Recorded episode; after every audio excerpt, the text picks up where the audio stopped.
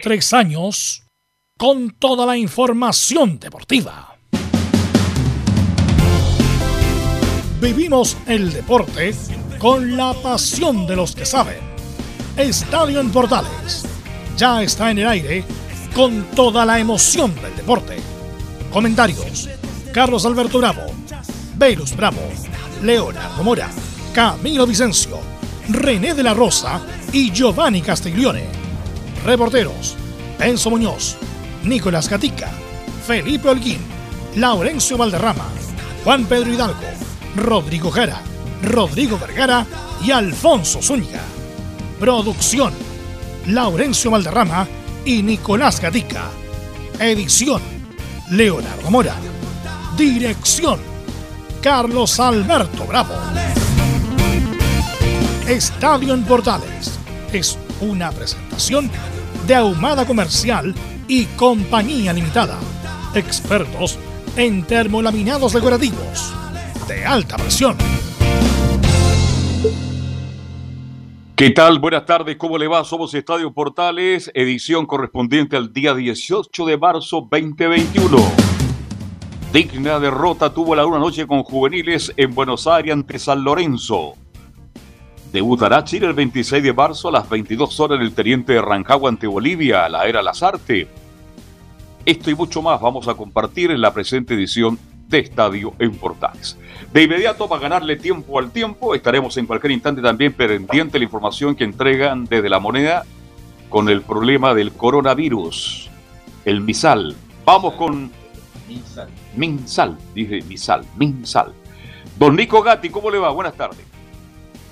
Buenas tardes a toda la sintonía de en Portales. Claro, revisamos en Colo Colo lo que dejó el amistoso de ayer, el último de la pretemporada frente a Curicó Unido, cómo se prepara para la Copa, entre comillas, que debiera jugarse este fin de semana. Ya vamos a hablar de eso y, por supuesto, qué equipo pararía el equipo de Colo Colo para ese partido.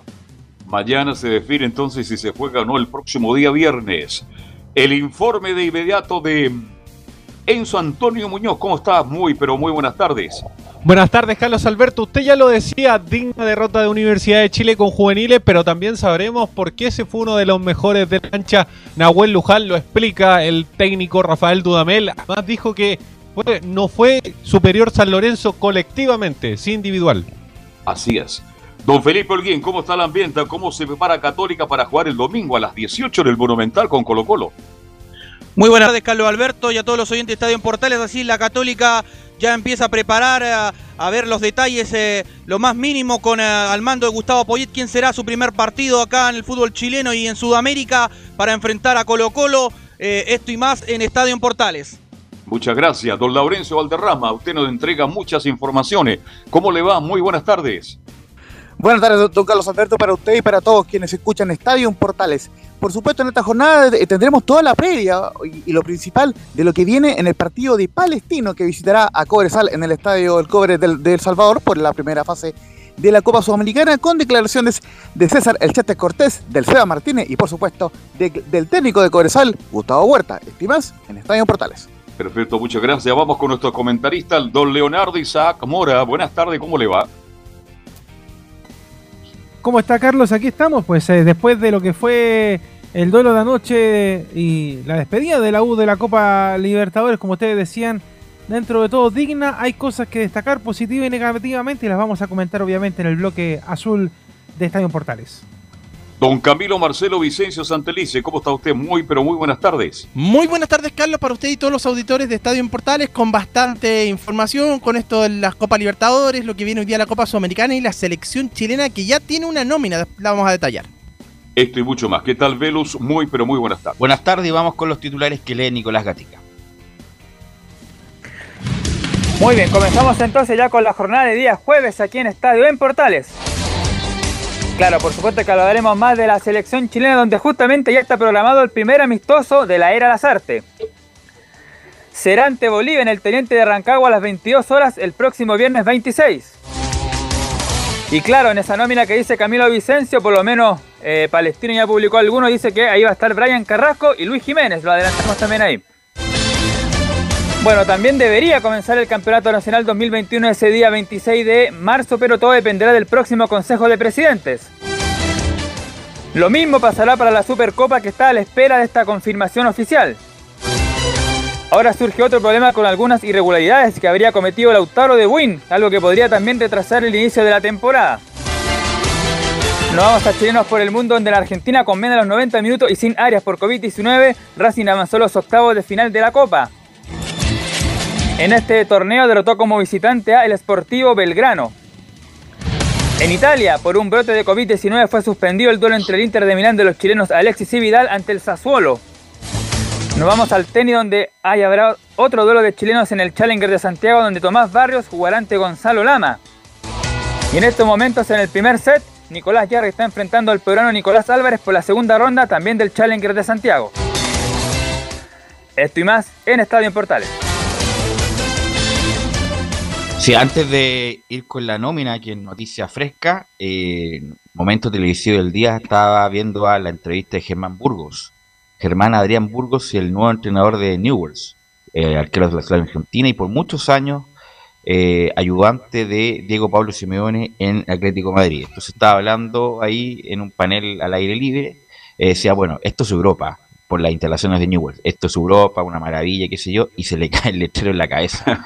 se le cae el lechero en la cabeza a Germán Burgo y, inmediatamente vienen las, Dijo, no, las- estamos en Sudamérica. vienen las bromas de los argentinos, esto es Europa, se le cae el- como el televisor al comentarista colombiano, no sé si lo vieron, es bien Colombia, que se le cayó un televisor a algo parecido, pero el, el panel a donde está la, la publicidad. Así que si lo quieren ver ahí, lo ven por redes sociales cuando se le cae el, el letrero a Germán Burgos. Y me contaba Camilo Vicencio que hay nómina, así que pasemos inmediatamente a, a escucharla, Camilo. Si vamos en cadena nacional, como, como lo haría el ministro de, de Salud. eh, Gracias a la radio Archi, no Archi, a, la- Claro. a- a Claro. Anatel, A no Anatel, A, a los medios unidos, a los medios unidos, gracias a todos Y a Radio Ritmo. por- por estar- claro, a, Radio Centro, todo ahí. a Radio Centro. Así que vamos con la nómina, Camilo. Está en la nómina. Claudio Bravo, el arquero del Real Betis de España. Gabriel Castellón de Huachipato. Brian Cortés de Colo Colo. Sebastián Vegas del Monterrey de México. Enzo Rocco de Turquía. Daniel González de Santiago Wanderers. Gary Medel del Boloña de Italia. Valver Huerta de la Universidad Católica. Eric Wimberg de Unión La Calera. José Pedro Fuensalida de la Universidad Católica. Jan Boseyur de Coquimbo Unido, Pablo Galdames de Vélez Sarsfield de Argentina, César Pinares de Gremio de Brasil, Ignacio Saavedra de la Universidad Católica, Tomás Alarcón de O'Higgins de Rancagua, Pablo Parra de Curicó Unido, Ángelo Araos de Corinthians de Brasil, Luis Jiménez de Palestino, Clemente Montes de la Universidad Católica, Brian Carrasco de Palestino, Fabián Orellana de Real Valladolid de España, Carlos Palacios del Internacional de Porto Alegre de Brasil, Jan Meneses del León de México y Ángelo Enrique de la Universidad de Chile. Y ahora la respuesta, la respuesta la responde el doctor Belu Bravo. No, ah, gracias, Sí. gracias por su pregunta. Gracias a su Claro, secretario. no, pero los pesos pesados no están. ¿ah? Alexis No. Sánchez, eh, Alexis Sánchez no Vidal. está, Vidal bueno, está lesionado, Pulgar tampoco está, Aranguis tampoco está, eh, Maripán tampoco está, eh, Paulo Díaz tampoco está. eh, no, me imagino yo por, por el calendario. Y estamos, Leo, con el ministro París. ¿Vamos Sí, con él? Enrique París, lo pasamos a escuchar el extra informativo de la revista de Portales. Extra, extra de la revista de Portales.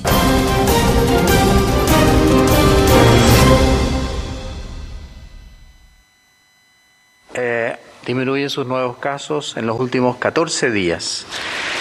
Y la positividad de la reacción de polimerasa en cadena PCR para eh, la región metropolitana actualmente es de un 8%. Sin embargo, eh, llamamos la atención a, los habitantes de Chile, a toda la comunidad que nos está escuchando, que las cifras eh, de comportamiento del coronavirus siguen eh, altas eh, para nuestra opinión y obviamente para la de muchos expertos y que obviamente eso va a redundar en una mayor ocupación de camas en el futuro. Por lo tanto, le pedimos eh, humildemente, pero con mucha fuerza, que por favor mantengan las medidas de aislamiento, de distanciamiento físico, de uso de mascarilla, de lavado de manos, de respetar los aforos, de respetar las eh, toque de queda. ¿Por qué motivo? Porque aunque estamos con una campaña de vacunación muy exitosa, reconocida a nivel mundial, y voy a dar la cifra de inmediato, la vacuna no va a tener un efecto capullo o un efecto rebaño hasta el 30 de junio del año 2021. Esperamos que después del 15 de abril quizás podamos tener un pequeño efecto. Pero mientras tanto no podemos bajar los brazos. ¿Por qué motivo? Porque observamos un aumento de casos tal como se observó en otros países, en Inglaterra, en Estados Unidos, donde en plena campaña de vacunación igual hubo un aumento de casos. Dios quiera que el efecto de la vacuna nos acompañe prontamente y en los primeros 15 días de abril logremos obviamente observar una respuesta positiva. Hasta el día de hoy, a las 12 horas, 18 de marzo, se han vacunado 5.326.342 personas. Hoy día además tuvimos la llegada de un nuevo cargamento de vacunas de Pfizer BioNTech en el aeropuerto y estas vacunas fueron recibidas por nuestra querida ministra de Transporte Gloria Hood.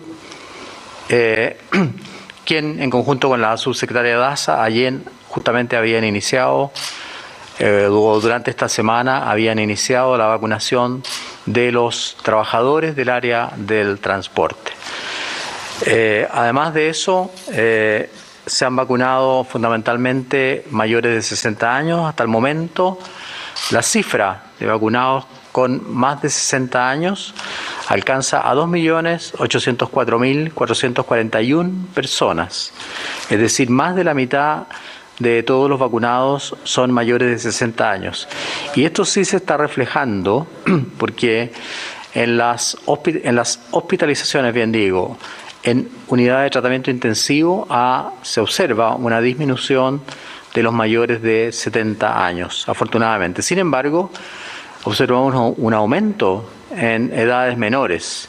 Y estamos muy sorprendidos por eso y por eso le pedimos a las personas de menor edad, entre 49 y 59 años de edad, que se cuiden más, que no piensen que son invencibles, que están adquiriendo el virus y que pueden, en, eh, digamos, en algún momento incluso llegar a ser hospitalizados en las unidades de tratamiento intensivo. Por lo tanto, pedimos un esfuerzo muy importante. Uno de los temas que tiene que ver con la diseminación viral es la movilidad, la movilidad de la gente. Una de las formas que tenemos para controlar la movilidad es decretar cuarentenas masivas, cuarentenas enormes, que dañan justamente a aquella persona que no tiene ingresos propios, que no tiene un trabajo, que no tiene una tarjeta de crédito ni una tarjeta para sacar plata del banco. Por lo tanto, si nosotros queremos compatibilizar una vida sana con la posibilidad de que la gente se alimente y tenga ingresos, tenemos que controlar la movilidad. Y en ese sentido quiero darle la palabra al ministro de Economía, Lucas Palacios, para que nos eh, informe sobre los esfuerzos que se van a hacer desde el empresariado para disminuir la movilidad de las personas. Ministro Palacios, por favor. Muchas gracias, ministro. Es cierto que la vacuna nos está trayendo esperanza. desde ese punto de vista vamos por un buen camino, por un buen rumbo. Tenemos que seguir con ese proceso de acuerdo al calendario que define el Ministerio de Salud. Pero también es cierto que el virus continúa y sigue presente entre nosotros y por eso no podemos bajar los brazos, tenemos que seguir cuidándonos. Y más allá de las medidas de restricción de la movilidad que hemos generado con las cuarentenas y un endurecimiento también del paso 2, que por supuesto que es doloroso y que afecta a algunos sectores de la economía, le estamos pidiendo a los diversos gremios empresariales un esfuerzo adicional que consta de dos grandes elementos. El primero, al igual que el año pasado, más allá de los permisos a los cuales pueden acceder en cuarentena y también en los otros pasos los diversos sectores empresariales para poder funcionar. funcionar. Les pedimos el año pasado que en, el momento en que la región metropolitana estaba con cuarentena total y pesquisábamos más de dos millones de personas que estaban trabajando, les pedimos un esfuerzo adicional y disminuyeron la movilidad en menos de un millón de personas. Ahora les estamos pidiendo exactamente lo mismo. Este es el momento de hacer este esfuerzo, sobre todo en marzo. Esto es un plan marzo. Por eso, más allá de los permisos que pueden obtener, permisos únicos colectivos, para poder llevar a sus trabajadores a los distintos sectores de trabajo. Lo que les queremos pedir es ese esfuerzo adicional, al igual que lo hicimos el año pasado. Esto va a ser en beneficio de todos. Yo quiero agradecer la disposición que han tenido los diversos gremios empresariales, sobre todo representados por su presidente, eh, Juan Sutil, que es el presidente de la Confederación de la Producción y Comercio, con esta excelente disposición. Y también lo segundo que le hemos pedido es que desde el sector privado se refuerce el sistema integrado de salud público-privado para que dispongan de la mayor cantidad de camas críticas posibles en todas las regiones, con el fin de poder atender a las personas que lo necesiten. Estamos en un momento que se requiere el esfuerzo de todos, del sector público y del sector privado. Es un esfuerzo adicional que estamos pidiendo específicamente para marzo, ministro. Muchas gracias, ministro Palacios. Como usted ha dicho, es un esfuerzo adicional.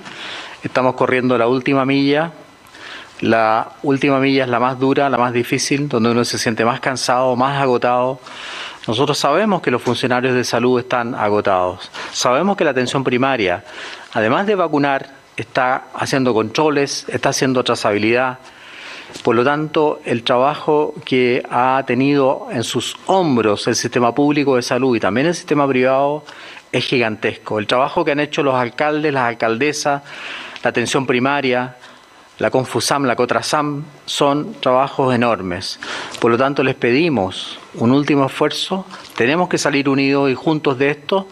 Y siempre Chile ha sido resiliente y ha sido capaz de levantarse de los más grandes catástrofes, de los más grandes problemas que nos ha enviado a veces la naturaleza y en este caso un virus.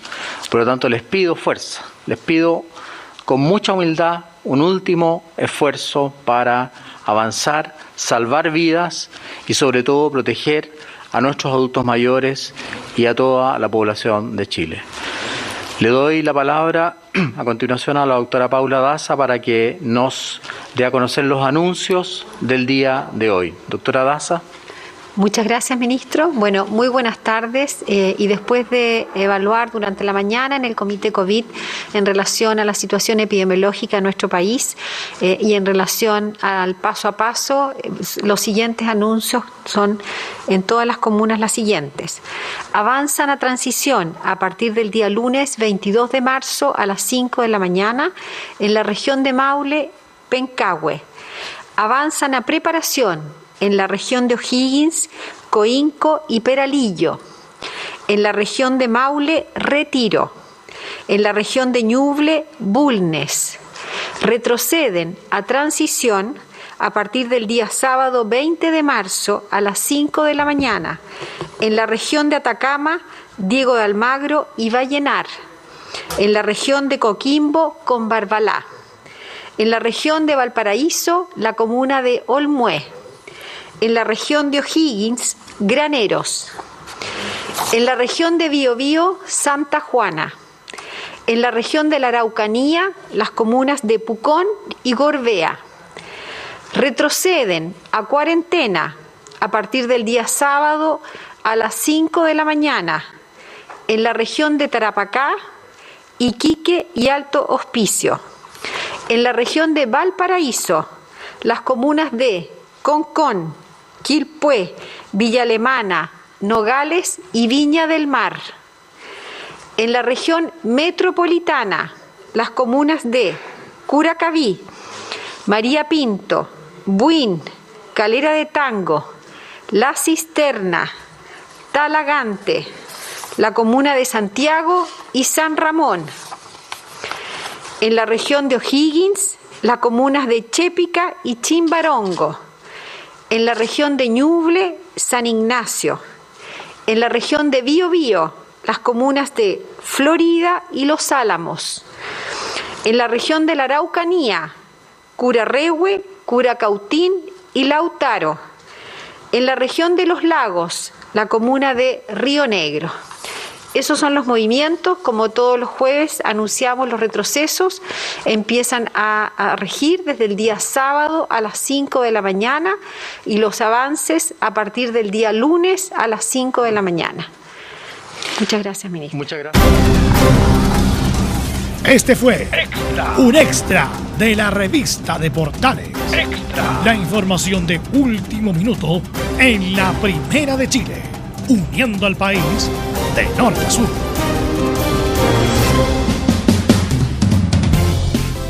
Ya estamos de vuelta ya, son las 13 horas con 52 minutos y varias, la capital, Santiago, Viña eh, y la cisterna van a cuarentena. Ahora el punto es cuándo va a retomar hasta la otra fase. Es difícil saberlo, tres semanas más, si es que. Así que está, está complicado el asunto. Santiago, bueno, y la, Santiago es la comuna principal donde va mucha gente a trabajar, entonces va a tener que pedir los permisos, todo el show de los permisos, así que la verdad no es muy agradable para nadie. Belú. Eh, sí, Sí, igual ahí cuesta entender un poco porque quedan varias comunas afuera, pero bueno, ya, ya será ya la decisión Maipú de... afuera. Sí, Puente Alto. eh, Puente Alto. Pero bueno. eh, San Bernardo, qué sé yo. Bueno. Eh, estamos, yo decía que no estaban los pesos pesados y me imagino yo que por varios motivos. Sabemos que el Inter de Milán también tiene un brote de COVID y no, vienen los jugadores. Eso, el Alemania tampoco estaba permitiendo salir a los jugadores extranjeros a sus selecciones, como el caso está de Arangui. De Brasil, ni modo, porque hay incluso para los que viajan a Brasil tienen que hacer un PCR antes, cuarentena, o que la cepa brasileña, como lo indicaba ayer el doctor Paz, es una de las más contagiosas y mortíferas. Así que, pues, me imagino yo, por eso no está Eduardo Vargas, eh, Carlos Palacio todavía sigue acá en, en Santiago, así que, bueno, Pero Islas se mantiene en Chile. ¿no? Pulgar, eh, pero no, no fue nominado. No, por eso pregunto. Pero fue está- nominado. ¿Ah? Pero está César Pinares de gremio. Sí, pues. Gremio, sí, ah, es raro eso. ah. Eh, yo creo que van a haber problemas con eso, ah, porque cuando llegue Pinares va a tener que hacer, porque insisto, la, el- incluso se dice que te- te- deberían cortar los viajes a Brasil por la contagiosidad de la cepa brasileña, así que es todo un leseo la cuestión del- de las nóminas y yo sé que hay que jugar, obviamente, pero bueno, esta cosa, ojalá que sea este, este año como... ¿Y se podrá jugar? Yo creo que sí, yo creo que sí, si se puede jugar normalmente la Copa Libertadores con lo que hay, yo creo que sí. Pero mi duda Eh, es- tengo una duda igual porque se nominó a extranjeros y se suspendió la fecha de clasificatoria porque precisamente no iban a prestar los clubes extranjeros a, los- a los jugadores. y sobre todo los europeos. Eso. Claro, estamos hablando de los europeos en este caso. Raro el europeo. asunto. Es fecha Sí. FIFA igual, pero pero justamente no, Alemania no los quiere soltar, los que juegan en Inglaterra tampoco.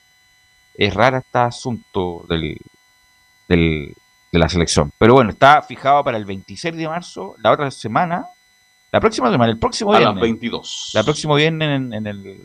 Teniente de Incluso debería jugarse en Santiago ese, ese partido. Ni siquiera eh, haber movilidad interregional.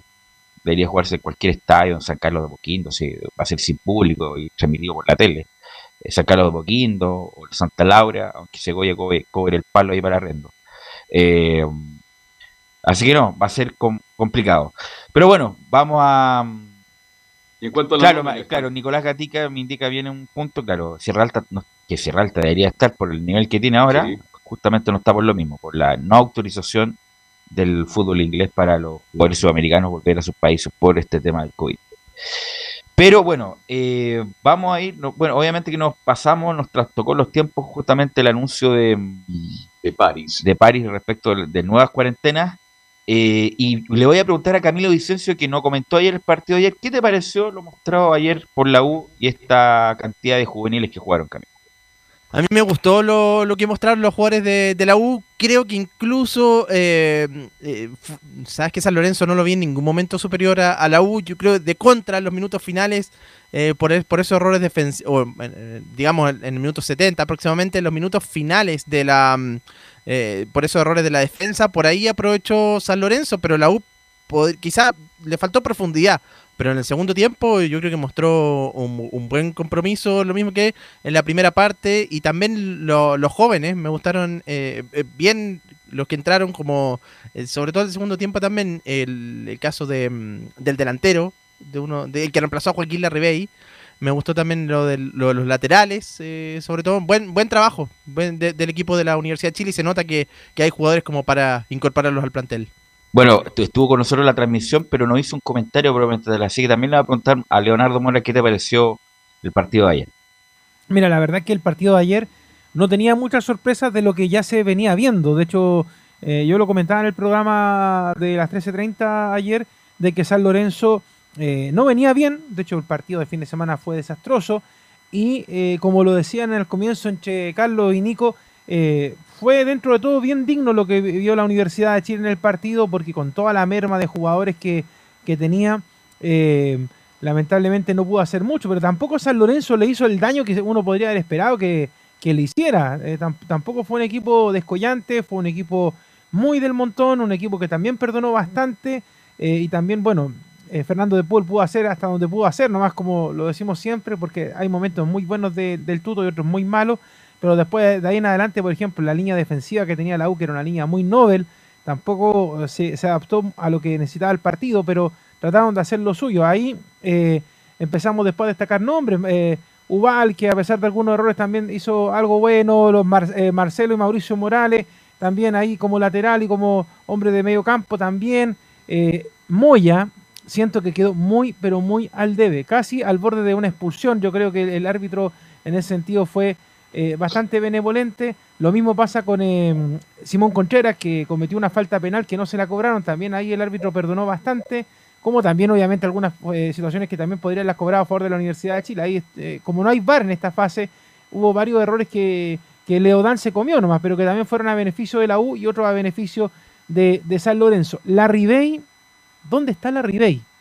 Ah, sigo preguntándome lo mismo. ¿Por qué todavía no entiende Dudamel que debería darle nuevamente la confianza que se le dio en su momento a Ángelo Enríquez para que vuelva a tomar esa posición, vuelva a hacer lo suyo, pero la Ribey está muy bajito. Después, por ejemplo, otro de los cambios que hizo Nahuel Luján, que de hecho bien tarde hablábamos con, con Velo con respecto al motivo por cual lo sacó, a pesar de que estaba funcionando eh, físicamente, no le dio más y por eso tuvo que salir. Eh, Tomás Rodríguez. Tomás Rodríguez. De hecho, Carlos preguntó ayer, ¿entró Rodríguez?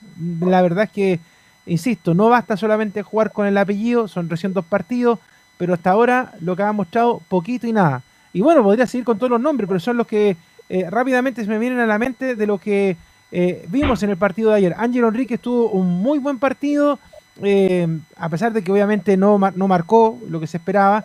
Y el resto de los jugadores yo creo que en la medida de lo posible trataron de hacer lo que, lo que pudieron y de hecho estuvieron en la talla. Hay que darle confianza a esos jugadores de la juvenil, vienen Copa Chile más adelante y ahí hay que probar, hay que seguir dándole fuerza porque a veces decimos que no hay cantera y yo creo que con la cantidad de jugadores que viajaron ayer a Buenos Aires queda claro que por lo menos la U sí tiene cantera, muchachos. Bien, yo quiero hablar lo positivo, ¿ah? porque los jugadores ya experimentados sabemos cómo juegan, los errores que tienen, etcétera, etcétera.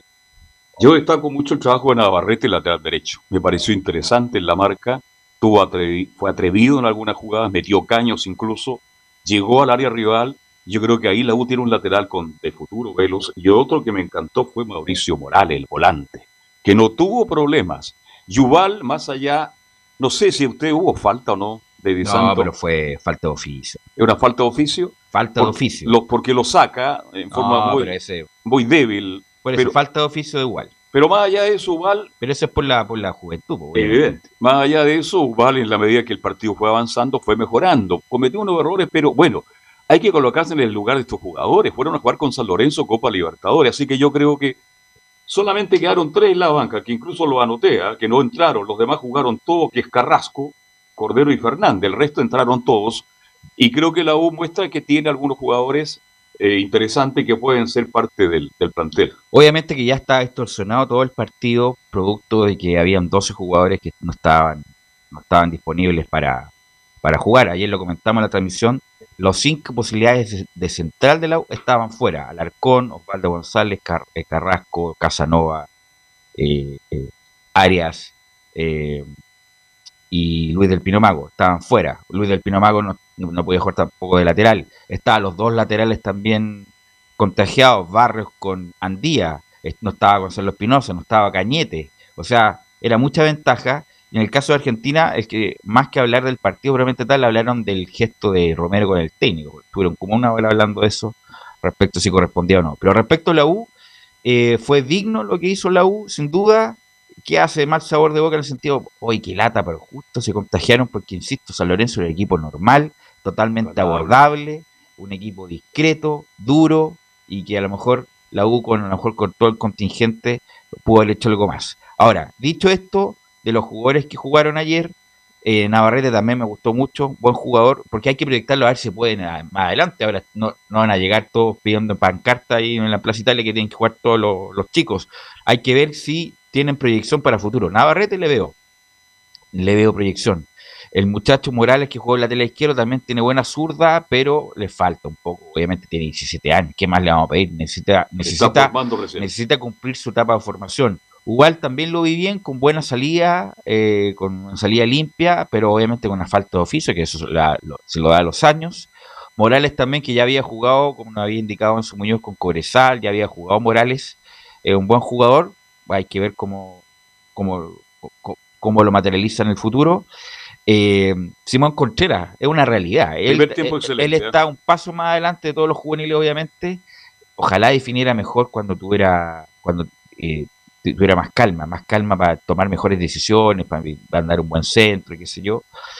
Eh, Castro, de lo que vi, esos 5, 8 minutos, me pareció un buen jugador también. Muñoz, típico 9, grandote, de área, a sin mucho. eh, parece que se, se ve torpe con el balón. Y el, re- el resto, bueno, De Paul, muy bien. Sin duda, si no es por De Paul, a lo mejor la U se come más goles. eh, pero lamentablemente tuvo responsabilidad en el gol. Eh, bien Galani de central, bien Galani de central, se la arregló para jugar un buen partido. Moya, discreto. Nahuel, Luján, lo dije en el Lo sacaron anterior, en el mejor momento. Luján va a ser figura en la U. Va a ser figura en la U y va a ser figura del fútbol chileno. Eh, está un poco ahogado porque hace tiempo que no, no jugaba a este ritmo.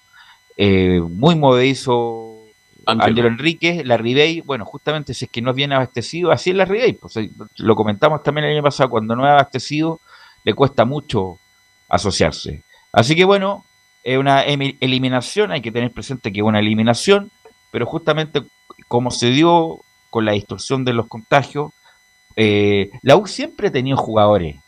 Y esto hay que también, siempre ha tenido bueno jugadores comentar. en las divisiones inferiores. Lo que pasa es que no han jugado. Yo desde la época que yo jugaba, antes que yo, en la época que jugaba, en la- de- siempre la U ha, nutrido a todos, a muchos a muchos equipos del fútbol profesional y despuntan en otros equipos. Lamentablemente, cuando sube ese ese ese momento de subir los jugadores de la sub 20 en, en esa época, sub 19 ahora al primer equipo, ese sedazo es muy importante porque hay muchos que se quedan en el camino y que son buenos jugadores y, despuntan en otros lados, se dan la vuelta larga e incluso vuelven a la U. Pero la U siempre ha tenido buenos jugadores, a lo mejor no superclase, como, no sé, los Ninoski, que es la última más, eh, Enrique, Huerta, el Maturana, el, el Chino Martínez, pero siempre ha tenido jugadores y esto es una señal en el sentido de, bueno, hay que poner en algún momento, porque eh, no a todos, obviamente, pero a, a dos, a tres, estar ahí en el plantel para manejarse por el- con el con este la regla del sub-20. Pero ahora ve lo bien de la Copa Chile y ahí creo que estos jugadores jóvenes deberían tener Pero que la más Copa Chile no es una copa para... Pero tiene- te- hay que probar. hay que poner a uno, como, como indica la regla. seguir, hay como que lo seguir. indica la regla, y ahí va, a Yo estar, apostaría más allá de la regla. y va a estar Contreras, puede estar Navarrete tranquilamente. Eh, ¿Cómo no dar un lateral izquierdo en la U? y el... Bueno, te, te estoy indicando, por el Morales, pero- pero, tiene 17 años. Es muy joven. Pero para jugar, no sé, con Colo Colo en el Monumental hay que tener un lateral hecho ya. A eso, a eso me refiero. Así que vamos con Enzo Muñoz y su reporte, los testimonios después de la derrota, Don Enzo. Sí, Velus, disculpe. Eh, no está claro, bien en San Antonio, está almorzando, ¿no? No, estábamos No, no. editando los audios precisamente porque hubo un problema con Mebol, eh, hay que decirlo, no subió los audios a la plataforma que siempre los sube, subió solamente los de San Lorenzo, entonces había que buscar los audios en otras plataformas. Había que trabajar mucho más. Sí, sí, básicamente eso había que buscarlo en otras plataformas, no en los oficiales, porque como les decía, no lo subieron ahí. Pero claro, con esta Universidad de Chile ustedes ya no analizaron un poquito eh, sobre este esta derrota, que obviamente es una derrota que duele, porque obviamente tuvo problemas la Universidad de Chile para, para conformar un 11, eh, tuvo los problemas que todos sabemos, eran seis jugadores los que obviamente terminaban debutando en comparación al partido pasado, derechamente. Y de esos seis, dos podríamos decir que podrían haber sido titulares, que era el caso de Sebastián Galani, que jugó en la defensa, y Nahuel Luján, que recordemos jugó el segundo tiempo del partido pasado. Pero, pero obviamente la U tenía baja, lo sabe de Rafael Dudamel, que obviamente en conferencia de prensa eh, dijo les dijo derechamente a los hinchas, sobre todo se refirió sobre todo a los hinchas y a la dirigencia de que no se preocuparan tanto, de que había futuro en Universidad de Chile. Bien, por lo que mostraron los juveniles, indudablemente que quedamos con esa sensación, pero yo creo que una rabia tremenda porque con el equipo titular creo que la U pasaba la Es una especulación, pero Es había, especulación. había más posibilidades, sin duda. Claro, y Así jugar que- con Santos habría sido hermoso, No, pero no se pudo. Son 500 mil dólares más. Además, así que ese es el tema. también tenía que ver con eso en su Muñoz. Sí, ¿les parece si pasamos a escuchar algunas Vamos. declaraciones? Y la primera, una pregunta que tú hiciste, Velus, durante la transmisión. ¿Qué pasó con Nahuel Luján? ¿Por qué lo sacaron? Bueno, eh, da una explicación, pero escuchemos lo de Rafael Dudamel, que habla sobre el refuerzo de Universidad de Chile. De los futbolistas que se, recién se han incorporado al, al club para, para esta temporada 2021, Nahuel es en el que más hemos eh, hecho insistencia en su, en su preparación física, lo requiere así, individualmente tiene una, tiene una capacidad los duelos distintos a- al resto que tenemos, pero físicamente eran los minutos que teníamos previstos para él porque ya, ya había perdido esa explosividad y por eso apostamos a, a Simón Contreras por banda izquierda y luego la inclusión de Tomás para darle más frescura. Ahí Bueno, escuchamos bien, la primera de Rafael Dudamel. Es bien relativo porque yo encontraba que estaba jugando bien y estaba aguantando bien el partido. A lo mejor, bueno, fue por esa indicación. Y además, ¿qué, mejor que ponerse en un partido de fútbol que entrenando, en el caso de Luján. Porque lamentablemente el cambio no dio resultado. Cambió a Concheras por el otro lado, que perdió, eh, no fue factor. Y lo de Tomás Rodríguez fue horriblemente malo. No quiero ser eh, lapidario porque este muchacho tiene técnica, es un correcto jugador, hizo algo en la galera. Eh, a mí me llamó la atención que llegara a la U, porque yo creo que no tienen el nivel para estar en la U, pero lo de ayer fue hor- horrible, horrible como dirían los, los comentaristas argentinos, eh, perdió todos los duelos, eh, entregó mal la pelota, eh, como que se asustó, se chupó, no tengo idea con lo que pasó con Tomás Rodríguez, pero lo de ayer fue muy malo, la verdad. Incluso decían algunos tuiteros bien chistosos, bueno, ya cumplió el sueño de vestir la U, ahora hay que volverlo a calera. Pero la verdad fue bien discreto lo de Tomás Rodríguez y vamos a ver si mejora, mejora su nivel. Bueno, y, y Sandoval también estaba afuera, se me había olvidado el, el hombre que, Sí, el- pues. que trajeron de, de la Unión Española en su Muñoz. Claro, Sandoval que fue titular en el partido pasado, recordemos en esa dupla con, con Camilo Moya, hacía precisamente dupla eh, Mario Sandoval. Escuchemos lo siguiente porque también se refirió a, más allá de la derrota obviamente, el lado positivo, el lado positivo que le dio Rafael Dudamel a este compromiso donde la U terminó eh, quedando eliminada de la Copa Libertadores. Todo lo que ha sucedido hoy ha sido muy positivo para nosotros y como lo decía anteriormente la Ribey, el equipo tiene que sentirse, los dirigentes, el club tiene que sentirse orgulloso, la hinchada tiene que sentirse orgullosa porque hoy los más jóvenes han demostrado que el, que el club tiene un gran futuro en la cantera. Ahí está la palabra de Dudamel, obviamente quitándole completamente la responsabilidad a los juveniles. Es bueno que Yo, yo, yo si fuera mm, Golver o Vargas, eh, ¿Renuncia? No, le pondría Inco a Navarrete. También. Trabajen este muchacho, eh, porque laterales, es muy difícil encontrar laterales. Increíble, ¿no? Eh, me gustó lo que hizo, trabajarlo, no agotarlo muscularmente, pero la típica error del, de ya vamos haciendo pesas, vamos aquí, vamos allá, y, y se ponen como demasiado anchos. Eh, pero Navarrete me pareció un, un jugador totalmente proyectable. Eh, Y Mauricio Morales también. no, no, no me pareció tanto. ¿No le Es pareció? un buen jugador, pero estamos hablando del más del primer nivel. Y a mí me parece que Navarrete tiene esa chance porque tiene oxígeno para, para correr esos 40, 50 metros de la banda. Es un buen jugador Morales, puede ser, puede dar, sin Tiene- duda, pero, técnica, pero tiene- es clarito para la salida. pero estoy hablando proyectable para el primer nivel, para el primer mundo del fútbol. Y yo creo que Navarrete Pero puede para ser. la U le alcanza. Navarrete puede ser y hay que trabajarlo como se diría en su muñoz. De hecho, Velus, eh, la- la- las ocasiones de San Lorenzo en ningún momento pasaron por, por ese sector, sino que se cargó más por el sector eh, de Sí. precisamente de Morales. De Morales. Del Sí. otro Morales. Aquí hay dos Morales. Hay dos Exactamente. Morales. Marcelo Morales y Mauricio. Y Mauricio. Marcelo el lateral y, y Mauricio, Mauricio el, el volante. el volante central. Ya, además. Veíamos ayer las imágenes, cara de niño, todo. Los Morales, Ubal- aunque Ubal se dejó una barba que yo creo que se la dejó hace un año para que le creciera ese, esa barbilla, eh, todos con cara de niño. Y... Pero bueno, yo creo el ¿Punto punto que es tiene que 17 el- años? hay, hay 17 Morales, lateral. Lateral, el, el punto es que aprovecharon la oportunidad. Ninguno, ninguno, ninguno quedó con la sensación, ah, que son malos o que este es malo, no nos sirve. Todos aprovecharon la oportunidad, sobre todo los que jugaron más minutos, y van a ser alternativas, ¿por qué no? De aquí en el futuro en la U en su Muñoz.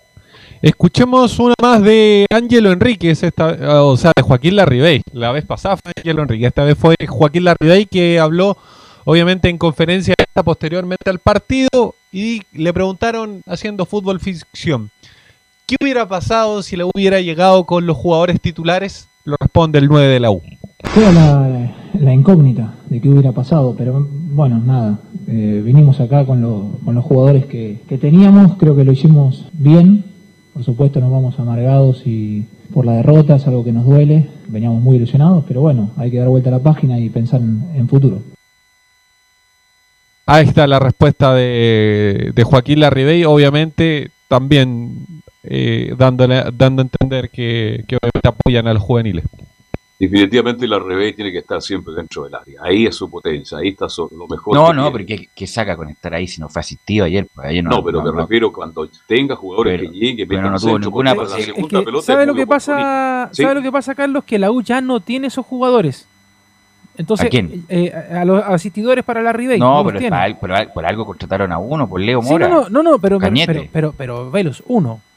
uno. Pero es el que va a jugar por Leonardo. Es el que va a jugar, es, es, el. Y justamente cuando jugó el partido con Salón se puso tres pelotas gol. Para eso lo trajeron a Cañete. Mira, eh, no, es, no es que. Miren, yo. Después, cuando hayan pasado un mes, pongan el podcast de este programa. La Bay es un cono. Por más que tú le pongas un jugador, la Bay no te va a aportar lo que necesita la U. Pero la, la, U, no necesita. Perdón, deja de terminar la idea, Yo sé que tú tienes un concepto distinto.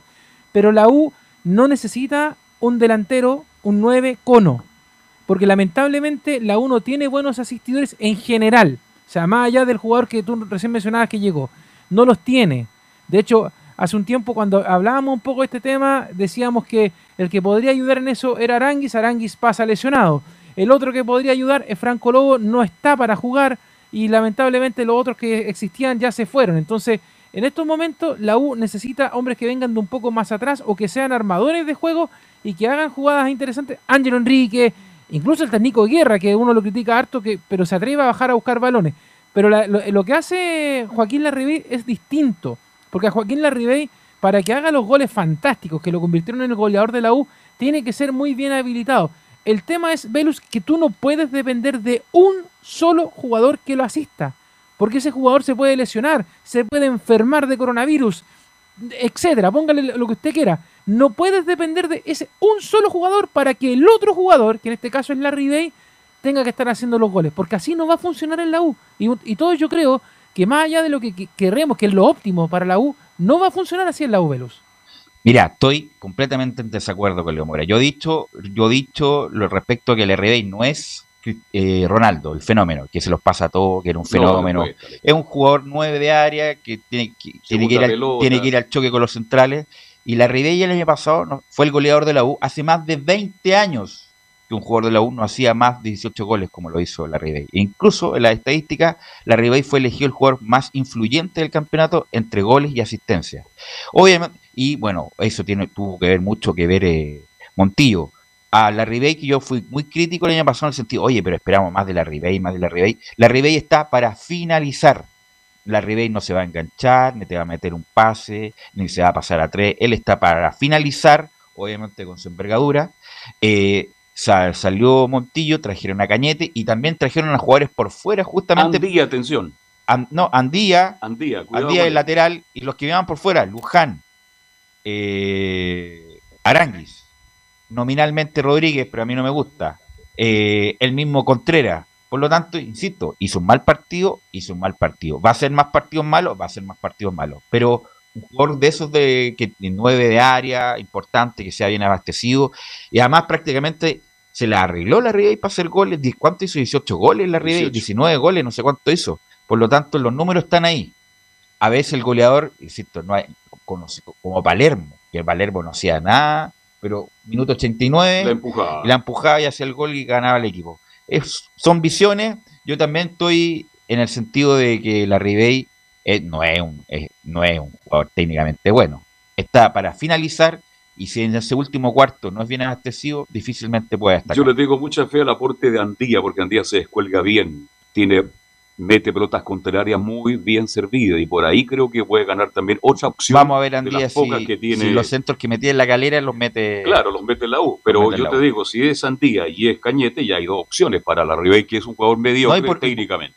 Pero y- es Y por oportunista. fuera está Arangui, está este muchacho en Luján, ¿no? O sea, hay, varios, hay varias posibilidades. ¿Algo más, eh, Enzo? Sí, vamos a escuchar la última declaración que fue bastante polémica en redes sociales, sobre todo la declaración que hizo el técnico Rafael Dudamel, porque dijo que San Lorenzo no fueron superiores colectivamente, sí individualmente.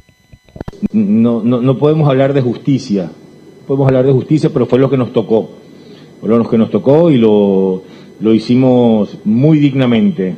En algún momento incluso sentimos que, que el rival por pasajes menospreciaba eh, a nuestro plantel por, por la cara, por la juventud, pero se fueron dando cuenta que no era tan así y estoy convencido que en ningún momento futbolísticamente el, el local no superó. En ningún momento eh, colectivamente fueron mejores que nosotros. Individualmente, en, en jugadas puntuales marcaban por, por desarrollo físico, por experiencia, alguna superioridad, pero luego colectivamente en ningún momento nos superaron. Bueno, a mí me gustaría a Dudamel que trabajara con... para mí que lo contrataron mal, era, era él el encargado de, de ser el jefe de las divisiones menores. Dudamel, que es especialista además, él, él formó ese equipo sub-20 que fue eh, subcampeón del mundo De hecho, lo con Venezuela.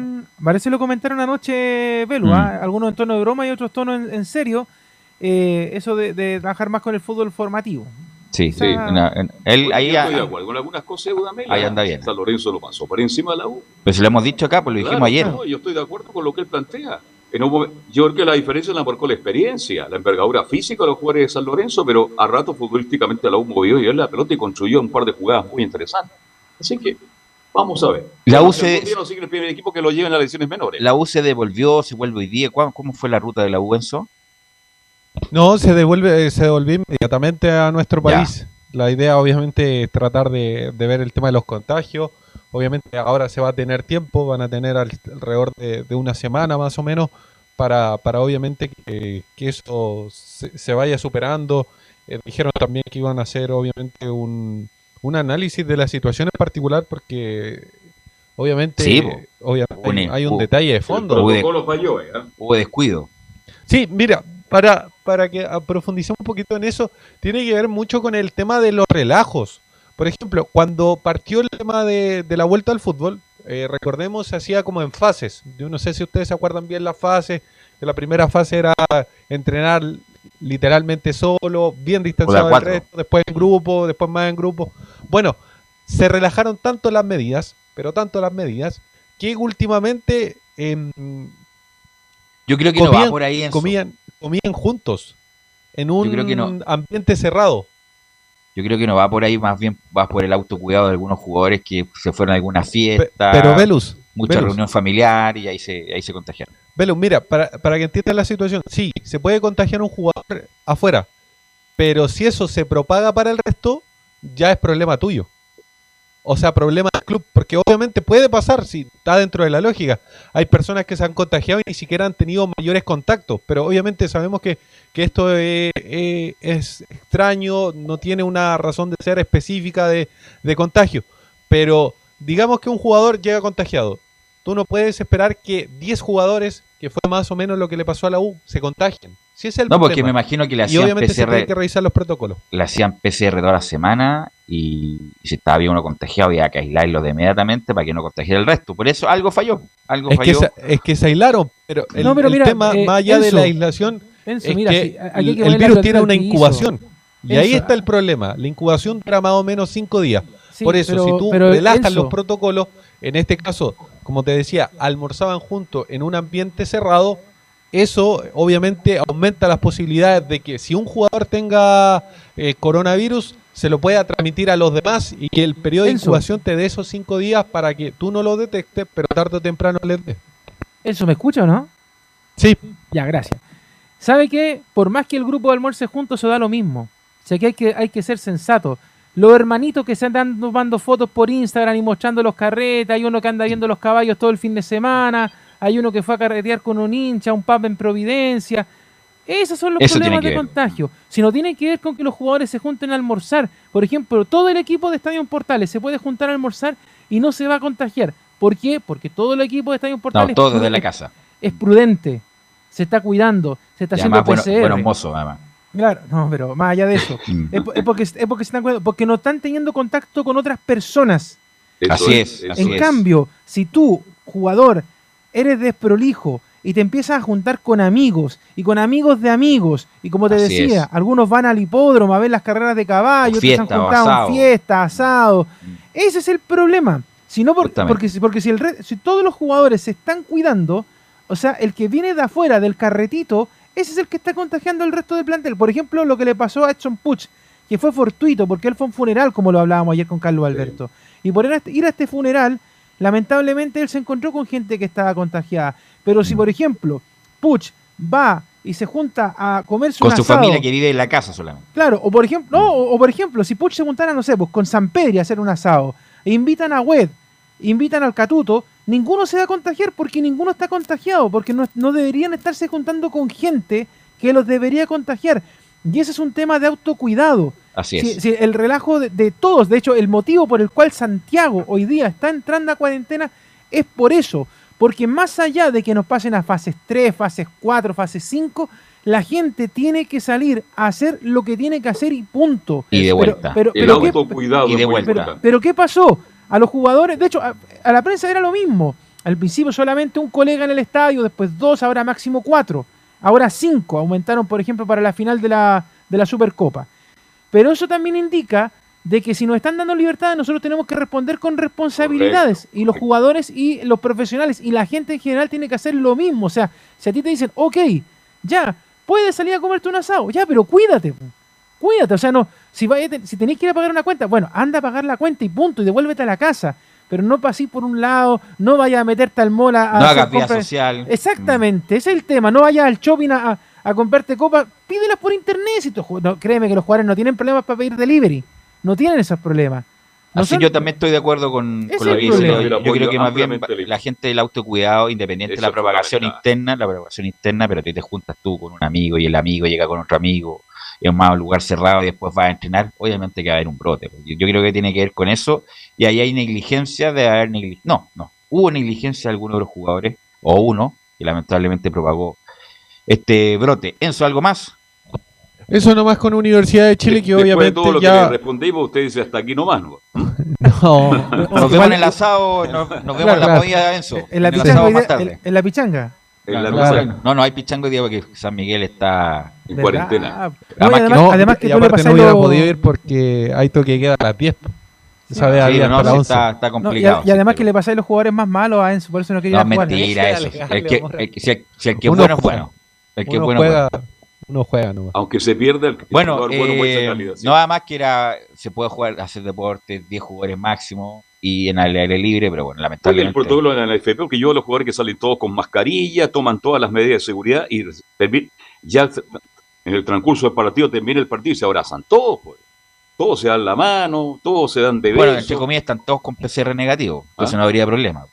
Están todos con PCR Claro, pero ¿te acuerdas, Velo, que al principio, bueno, de hecho el protocolo no ha cambiado y el protocolo decía que no se podían celebrar los goles, de que no había que abrazarse y de hecho el primer gol que se convirtió cuando se volvió en agosto, eso se fue a cualquier parte. Ok, gracias Enzo. Vamos a ir a la pausa, Leo. eh, y volvemos, mira, vamos a volver un bloque muy, muy informativo y rápido. Con Colo Colo, la UC, Palestino y varios a la vuelta de la pausa. Radio Portales le indica la hora. Las 2 de la tarde, 26 minutos. Atención candidatos a constituyentes, alcaldes, concejales y gobernadores regionales. Radio Portales Digital ofrece sus servicios para que divulgues tu campaña. Precios módicos. Conversa con nosotros. Conoce las tarifas en porque en la Portales te queremos escuchar. Ahora más que nunca, quédate en casa y disfruta de algo rico sin pagar de más. Somos de la casa, una delicia al paladar. Conoce nuestra variedad de waffles, sándwiches, empanadas de horno y mucho más. Contáctanos vía WhatsApp al más 569 5018 3008. Atendemos todas las tarjetas de crédito y red compra.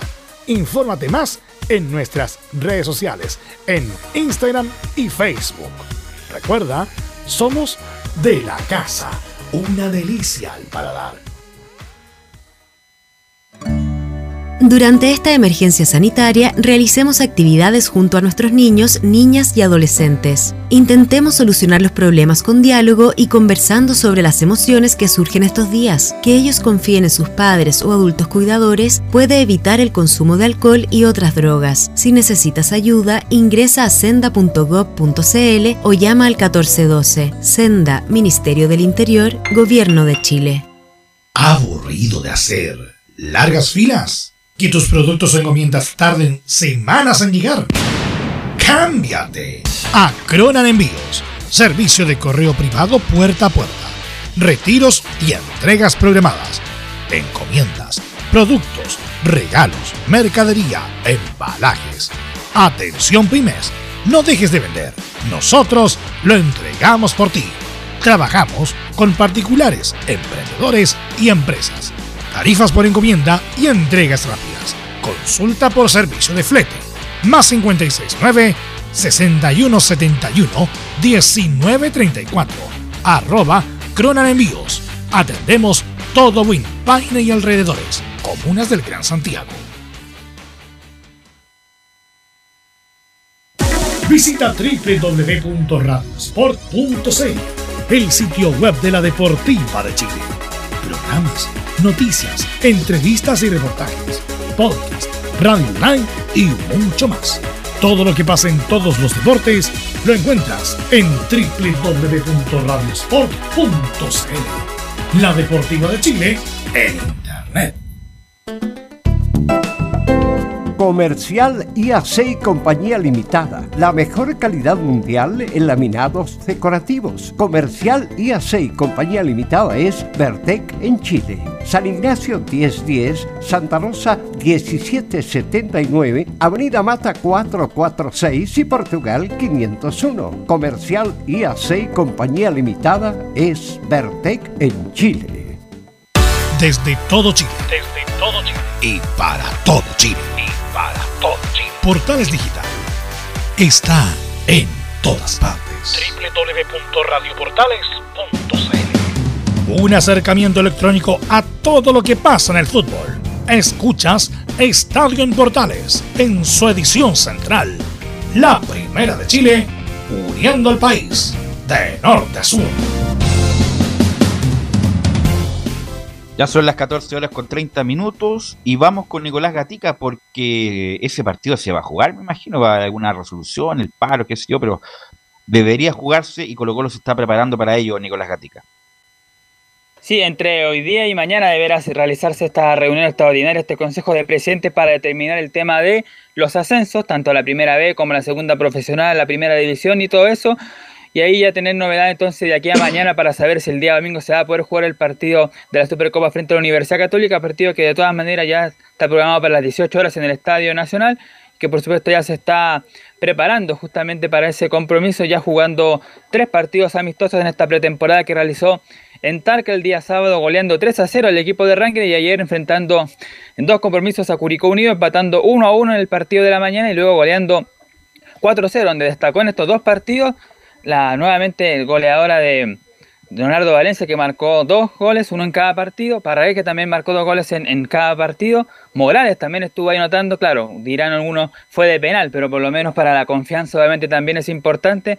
Así que por lo menos, y Luciano Herragada, que es el otro jugador que está peleando ahí por ser el 9 de Colo Colo, también marcó un gol en, la, en esta pretemporada. No así, por supuesto, Nicolás Blandi, que ya sabemos aunque digan que está todavía lesionado y por eso no jugó, pero se sabe por, por todo el mundo que está cortado el delantero de Colo Colo.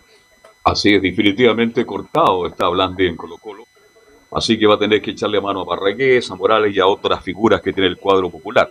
Ahora, esto se define mañana recién a las cinco y media de la tarde. La NFP, pero ahí hay una reunión de presidente, aunque ahí hay una oferta. No el sé ahí completo. si ¿ah? Camilo o Leo tienen más información de la NFP, la verdad yo no Eso es sé. mañana a las Es que- 17.30, ¿no será muy tarde? ¿Sabe lo que pasa, Carlos? Que incluso la NFP hoy día sacó el periodo de acreditación de medios para el partido del domingo a las 6 en el Nacional. De hecho, el, el periodo de acreditación empezó hoy día y se cierra hoy día a las 6 de la tarde. O sea, para la NFP en estos momentos, más allá de una conversación u otra, esto ya está cerrado. Ellos Se hacen- juega el domingo. Se juega el domingo. Y de hecho, como lo decíamos ayer, eh, ya a través del canal oficial están tirando hace varios días ya el, el comercial de que se juega el partido y todo el tema. Entonces, eh, acá la situación es bien complicada porque yo siento que la ANFP lo que está tratando de hacer es dilatar la información, de que se aburra la gente del CIFUP y decir, bueno, esto se, se hace nomás. Pero yo creo que aquí está bien complicado el tema porque tampoco Gamadiel y compañía quieren ceder por ese famoso cupo de la segunda profesional, que es lo que tiene a todo el mundo en discordia. Y, y esto debería ser resuelto entre lunes y martes, Carlos y Belu, Camilo. Sí. No, no, no a esta hora, porque eh, los mismos jugadores no saben qué hacer. Colo Colo me imagino que ya volvió de, de Talca, pero están como, bueno, ¿y qué, qué hacemos? ¿Nos preparamos para el fin de semana o nos preparamos para el inicio del torneo? Y, y si no nos preparamos este fin de semana, el próximo fin de semana, ¿va a comenzar el torneo o no? Entonces, como que están todos en, en esa disyuntiva, en esa duda. Y eso es una falta de respeto para todos lados. Así es. Ahora, bueno, independiente de eso, eh, juguemos el juego de que se va a jugar este fin de semana. juego. Por lo tanto, ¿cuál es la actualidad de Colo Colo, Nicolás? Claro, bueno, eh, como decíamos, ya se jugaron estos partidos en Talca frente a Curicó y el equipo de Ranger. Ya, ya están justamente hoy día en Santiago nuevamente el equipo de Colo Colo. De hecho, hoy día se suma el Colo Gil, Leonardo Gil, el volante eh, argentino-chileno que ya hizo la cuarentena respectiva al venir, ya sabemos, desde Brasil. Por lo tanto, está listo. Incluso podría ser presentado hoy día en la tarde o mañana, en horas de al mediodía, pero ya Leonardo Gil ya está también está integrándose al plantel de Colo Colo. Otra novedad que fue muy buena para un poco para los hinchas, por decirlo de alguna manera, y para el técnico Quintero, es que recuperó un jugador canterano que se llama Carlos Villanueva, que es un volante creativo que el año pasado tuvo una lesión, me parece que tuvo una- un quiste, claro, y entonces no pudo jugar durante toda la temporada 2020, ha jugado estos partidos de pretemporada y dice que se ha destacado bastante este jugador Carlos Villanueva, habilitando, rematando de media distancia, dice que puede ser un buen incluso desde la misma cantera de Colo Colo, un refuerzo para Colo Colo este 2021 puede ser incluso ocupar la posición de volante creativo, la que tenía Acosta, Martín Rodríguez u otros el año pasado. Bueno, vamos a escuchar el resumen ya de, de esta te- pretemporada ya en Talca porque hablaron algunos jugadores que estuvieron justamente en estos No, me duelos imagino que el, equipo, el equipo debe estar listo si se juega este fin de semana. po. Nicolás Gatica debe estar un- formando un equipo ya eh, trabajando Quintero para jugar contra la Católica. Claro, por eso, pues él ya vio este dos- estos tres partidos, los dos frente a Curicó Unido y el partido ante Langer de Tal, que ya por supuesto ya prácticamente tiene ya el equipo que va a parar frente a la Universidad Católica, pero claro, ya vamos a, revisar el, posible equipo.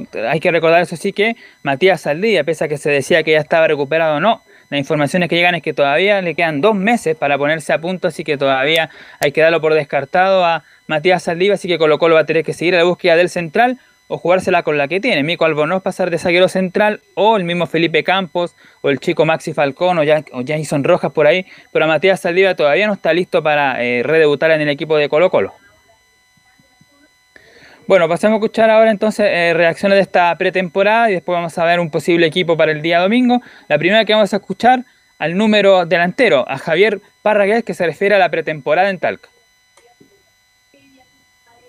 La verdad que sí, eh, estamos trabajando muy duro con el equipo, eh, estamos afiatándonos eh, día a día. eh, la verdad es que este, este encierro nos, nos viene muy bien para poder conocernos más como persona, como, como plantel y, y dar lo mejor de nosotros este año. La verdad que muy motivado, muy motivado de, de- de poder demostrarle a todo el país lo que, lo que somos, lo que, lo que significa esta insignia y, y- y preparándonos para, de la mejor manera para, para enfrentar eh, el torneo que viene.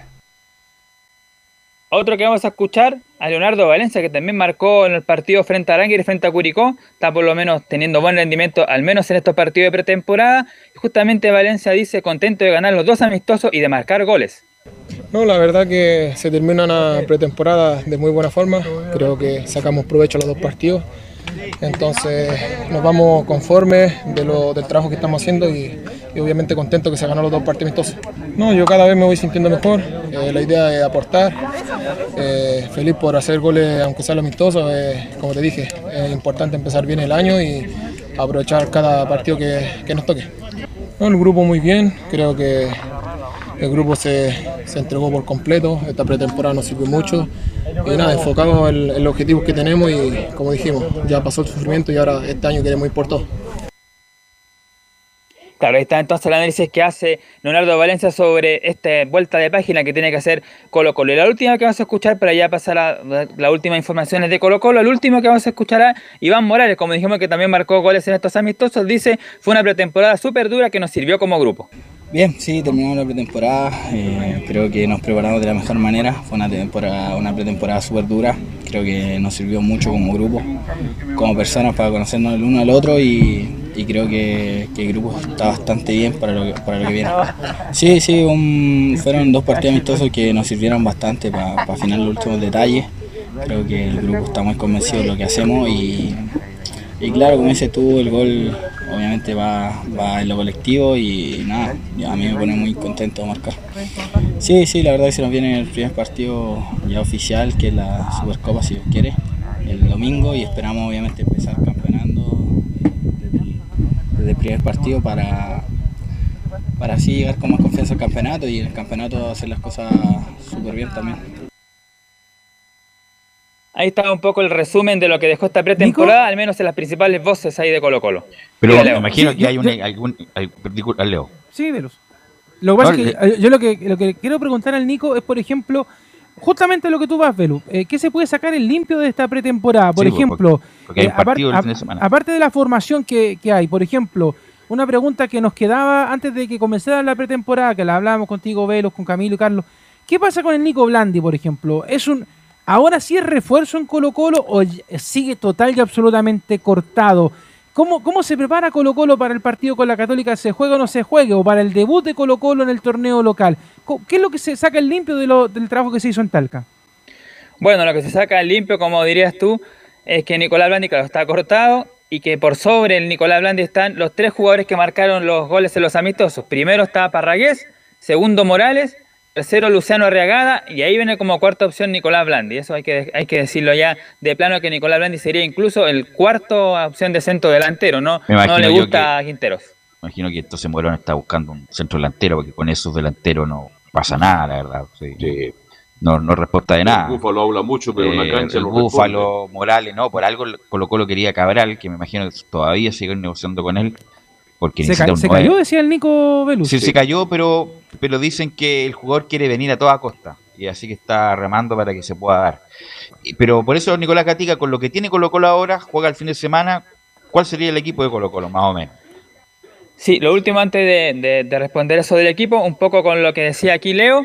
Algunas informaciones son las siguientes. Bueno, algunas cosas, algunos tics. Relación delicada entre Quintero y la dirigencia. Dicen que Quintero no habla con Harold Nicol ni Moza, está molesto por los refuerzos porque todavía, bueno, ya se sabe que quería Barroso, no siguió, por lo tanto están buscando un defensor, pero todavía no, no llega, está por supuesto preocupado con eso Gustavo Quintero. Además dicen los cercanos que internamente Quintero dice que sin un central de categoría no puede pelear el campeonato, así lo dice tal cual necesita estos refuerzos que son, tiene dos nombres ahí, dos uruguayos, uno que se llama Carlos Rodríguez, que es de la Liga Deportiva Universitaria, y el otro es Maximil eh, Formiliano, es un lateral, un central que juega en Peñarol de Uruguay, esas serían las dos opciones que maneja Colo Colo ahí en la zona defensiva. Y lo último que tiene que ver con Blandi, claro, trascendido dicen que la molestia con Blandi es porque el jugador habría inventado lesiones, dicen por ahí, y dirigente, los dirigentes son los que presionan para que juegue Blandi, pero ya sabemos que Quintero está firme, él dice no.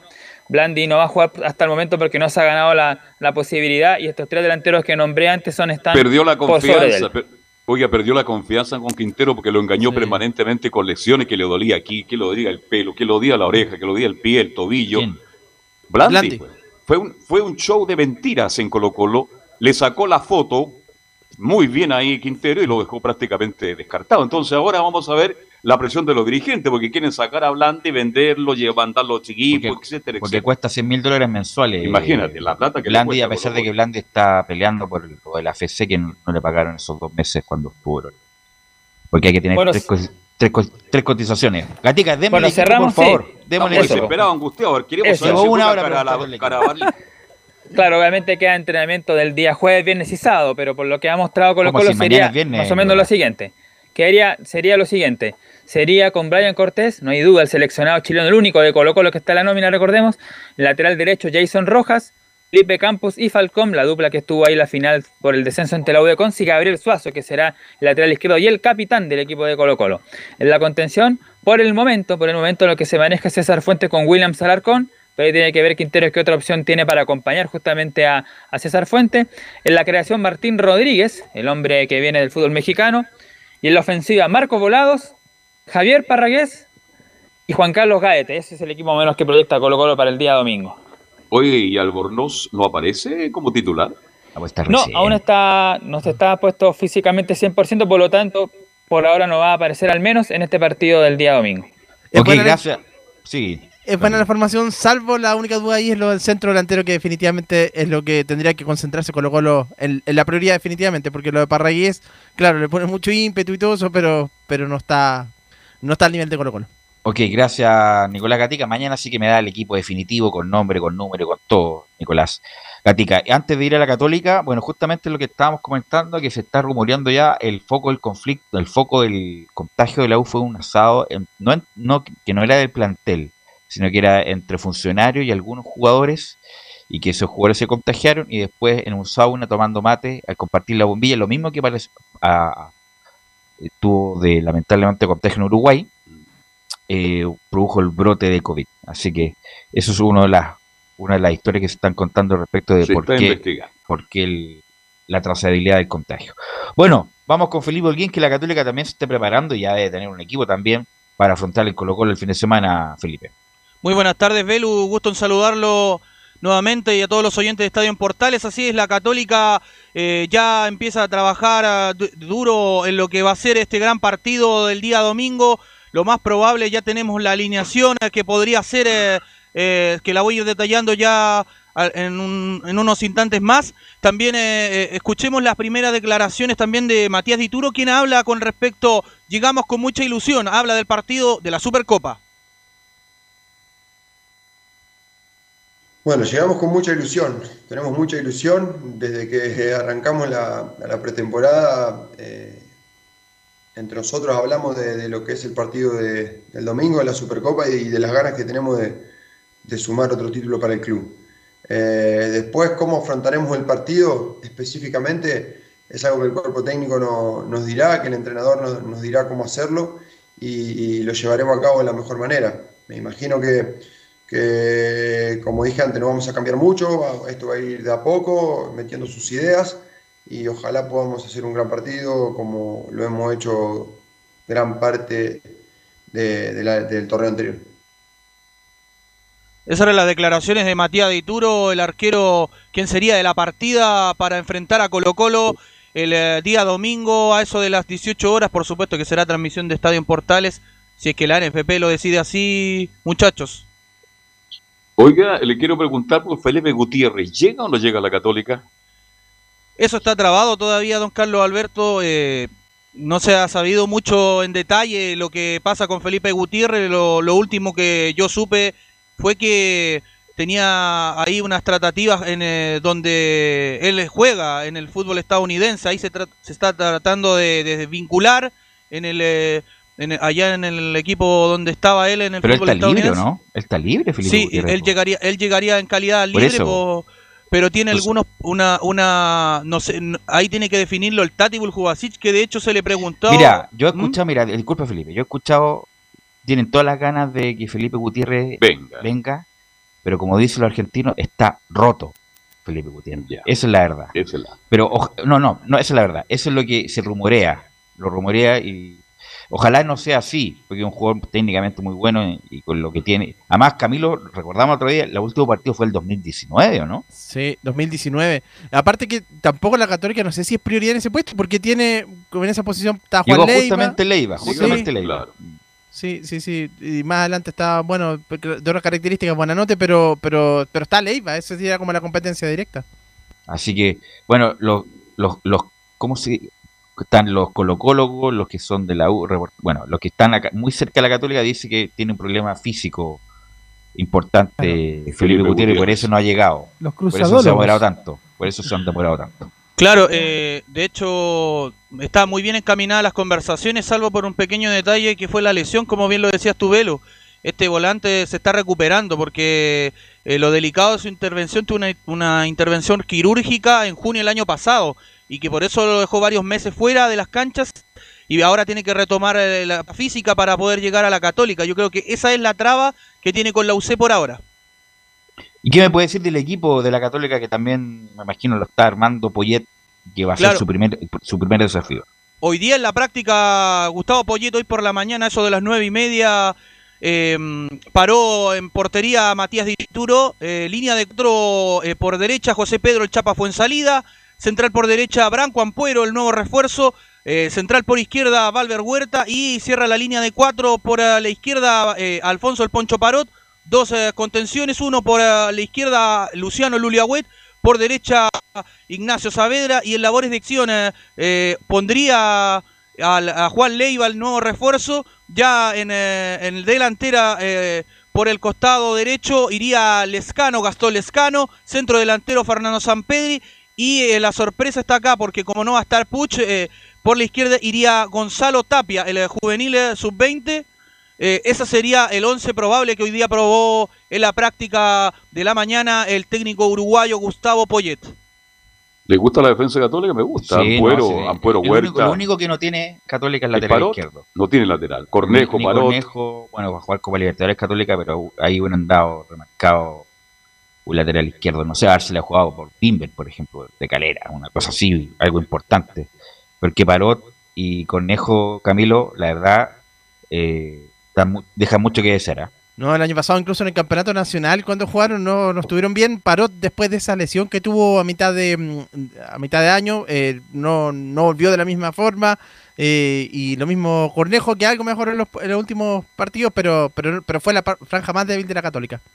Católica ya cerró sus contrataciones, mi estimado Felipe.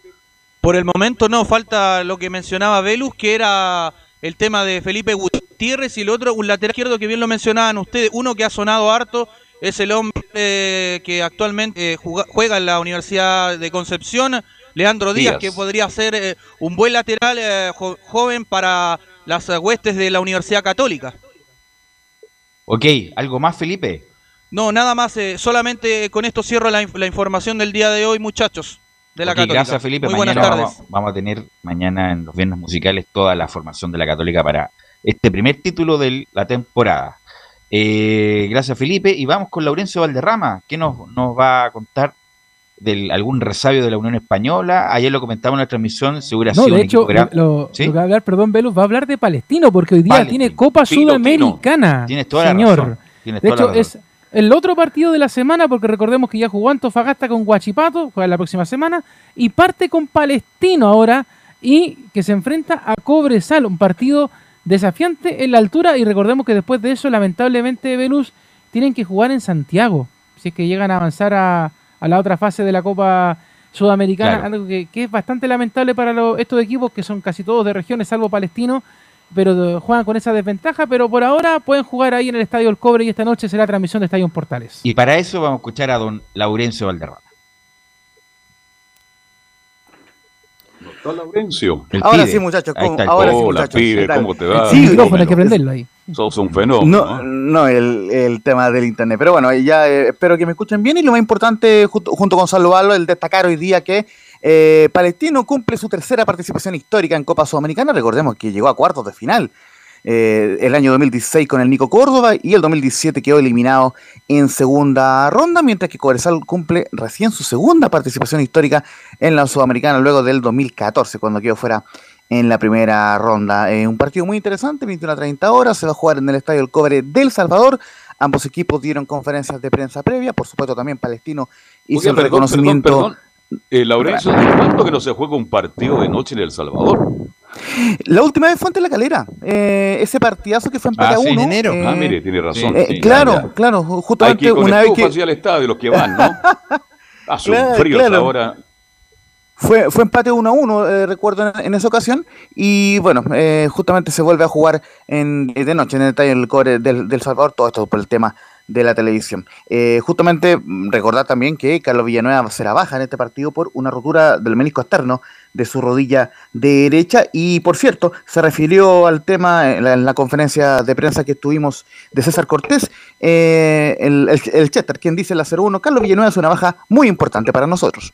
Sí, muy, una baja muy importante para nosotros. Eh, Carlos el, transformó en un jugador muy importante. Eh, eh, terminó jugando muy bien el torneo pasado, salió muy rápido al equipo, así que es una baja sensible, pero como comentaba anteriormente sobre los, los refuerzos que han llegado este año, la competencia es fuerte y, y, hay jugadores como para, para suplirlo. Cada uno tiene características distintas y trata de ponerla en pos del, equipo, así que esperemos que, no se note su ausencia. Eh, hay muchos buenos jugadores que, lo pueden suplir y, esperemos que, así sea en el periodo que, esté lesionado.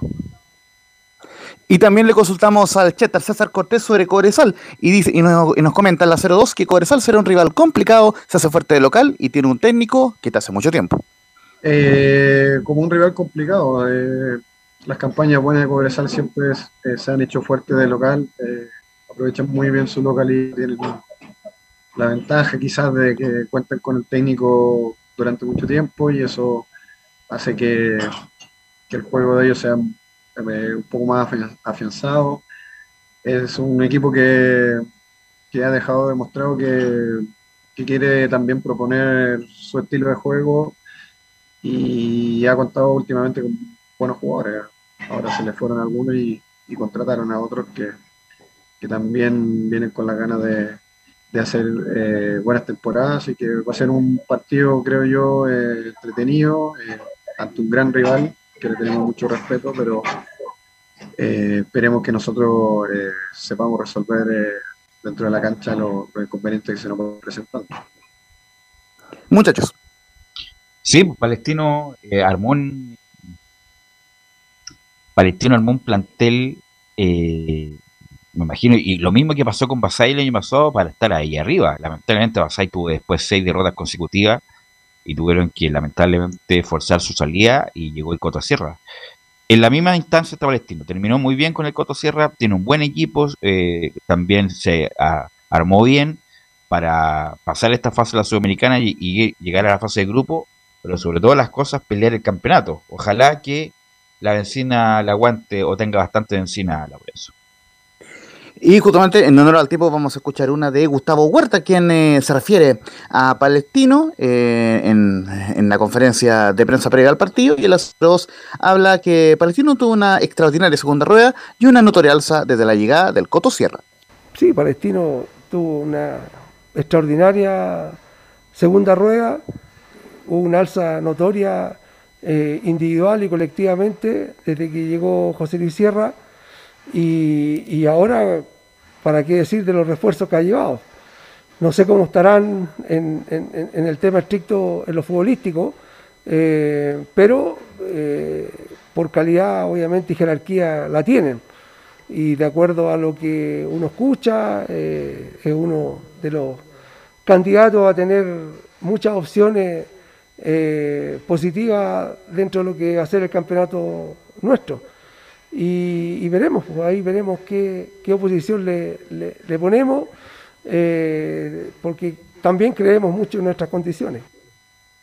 Laurencio Gustavo, Huerta, que es uno de los únicos que se mantiene de hace varios años, está desde el, 2018, el único, desde el 2018 un proceso, porque todos los equipos fueron cambiando rápidamente. Justamente en lo personal esa, pregunta fue la que le hicimos al, al ah. Cortés, eh, destacando el, hecho de que, de que Huerta era el único técnico que se había mantenido, por eso es que eh, también emitía buenos conceptos sobre Corezal el Cheste de Cortés, pero lógicamente si lo vemos en términos de cómo han sido las últimas campañas, como fue la última temporada, Palestino tiene un leve favoritismo para esta temporada y sobre todo que eh, a se le fueron dos jugadores clave, como fueron el caso de Juan Carlos Gaete y de Marcelo Cañete, el, gran volante. Y, justamente eh, también habló eh, Sebastián Martínez, quien dijo que con la calidad de jugadores que tenemos se puede lograr un gran resultado, así que también, digamos, el, eh, habló también el, el, ex volante de la U en cuanto a Palestino. Eh, si les parece, re, repasamos lo, lo, que pueden ser las tentativas formaciones de ambos equipos. Vamos a ver cuál podría ver. Claro, por lo menos en Palestino, eh, el técnico Coto Sierra le estaría dando la confianza a Christopher Toselli, recordemos que está a préstamo desde Católica. En la última línea, Pablo Alvarado, Bruno Romo, Cristian El Banana Suárez y Vicente Fernández. En el mediocampo, Agustín Farías, César Cortés y Luis Jiménez. Y en la delantera, Brian Carrasco, Juan Sánchez Sotelo, el, el delantero refuerzo de Huachipato, y Jonathan Benítez. En, en cuanto a, a Cobresal, la formación sería con Leandro Requena en portería, Marcelo Filla, Sebastián Silva, Rodolfo González y Pablo Cárdenas en defensa, Eduardo Farías, Christopher Mesías en medio campo, en, las labores de creación, Felipe Reinero, Cristian Maidana, quien viene a reemplazar a Cañete y Casillas, la era otro que vuelve a cuadro. Ahí tuvimos problemas. No sé. Eso. Sí, ahí se nos fue. Ah, se lo repite de nuevo la ahí se estaba terminando los gigas de, sí. de Laurencio. Ahí se terminaron. Oye, Palestino no juega el lateral derecho. ¿Cómo se llama este? ¿Está lesionado todavía? Soto. Guillermo Soto. Soto. ¿Qué pasa con Soto? No, tuvo una lesión grave el año pasado. Sí. Menisco, Sí, me parece sí, que sí, eh, sí, eh, ligamento, Guillermo. Soto, Guillermo Soto, claro, tuvo una rotura de, de ligamento, sigue en No, recuperación. tiene raro, tiene raro. Así que es otra de, la, de las bajas de las bajas sensibles en el cuadro de Palestino, pero que están en, en etapa de recuperación. Y ese Pablo Alvarado es el que estuvo en Calera hace un tiempo que fue capitán Exactamente. De, sí, sí, del equipo cementero. Exactamente, muy, ¿algo muy más, bien ahí, don- Camilo. Don Laurencio, ¿algo más? Eh, solamente eh, recordarle que estaremos hoy día con, con Camilo y, y equipo completo en la transmisión 21 horas Cobresal Palestino por Portales Digital, así que eh, vamos a estar siguiendo el partido y mañana, por supuesto, todas las reacciones del partido en Estadio Portales. Ok, muy amable Laurencio. Muchachos, ¿algo más que Sí. alguna noticia de último minuto? O sea, no de último minuto, pero sí agregar también, eh, y que es destacable en el fútbol chileno, el fútbol femenino, que hoy día las chunchitas juegan en la Juega la tarde U, a las claro. 5 ante Ferroviaria de Brasil por el paso a la final de la Copa Libertadores eh, Femenina en caso ¿Qué de tal ganar. la ferroviaria, Leo? ¿Juegan bien, parece o no? Eh, mira, lo que pasa es que es engañoso porque la, la semana pasada jugaron, pero las chunchitas jugaron con equipo B porque ya estaban clasificadas. Ah, claro, entonces, eran 4-1, sí. Claro, entonces se, se entregaron a ese partido, les daba lo mismo, así que a- vamos a ver ahora porque van a ir con las titulares, obviamente este partido muere, muere. Así que de ganar se van a enfrentar a América de Cali el próximo miércoles a las 5. Así que vamos a ver qué va a pasar hoy día en la tarde con las chunchitas ahí en la transmisión de Estadio Portal en la noche. Vamos a contar ese resultado por Hoy va supuesto. por televisión abierta este Sí, partido. va por Canal 13. De hecho, el tiene, Nacho va a estar en la narración, ¿ah? tiene una cantidad de alternativas, Carlos, para poder verlo, que se las voy a dar al tiro. Primero, para toda la gente que tiene redes sociales gratis, así como Laurencio, por el Facebook Live va, así que lo puede ver ahí, Facebook Live gratuito. Lo puede ver también a través de Zona Latina, que es un canal de cable, a través de TNT Sport también lo dan, también a través de DirecTV Sport y ahora se suma, como decía usted, Canal 13. Así que tiene todas las alternativas para ver a las chunchitas hoy día. Sí. Y, Y va a ser informado por Estadio en Portales por mañana. Exactamente. Así que- informado. Gracias muchachos, gracias Chao, chao, a todos los que tardes. colaboraron. Nos encontramos mañana en otra edición de Estadio en Portales Sports.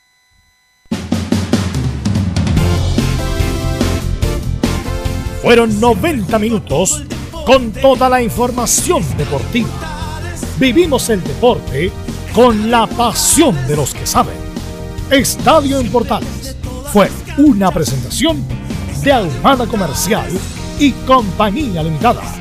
Expertos en termolaminados decorativos de alta presión.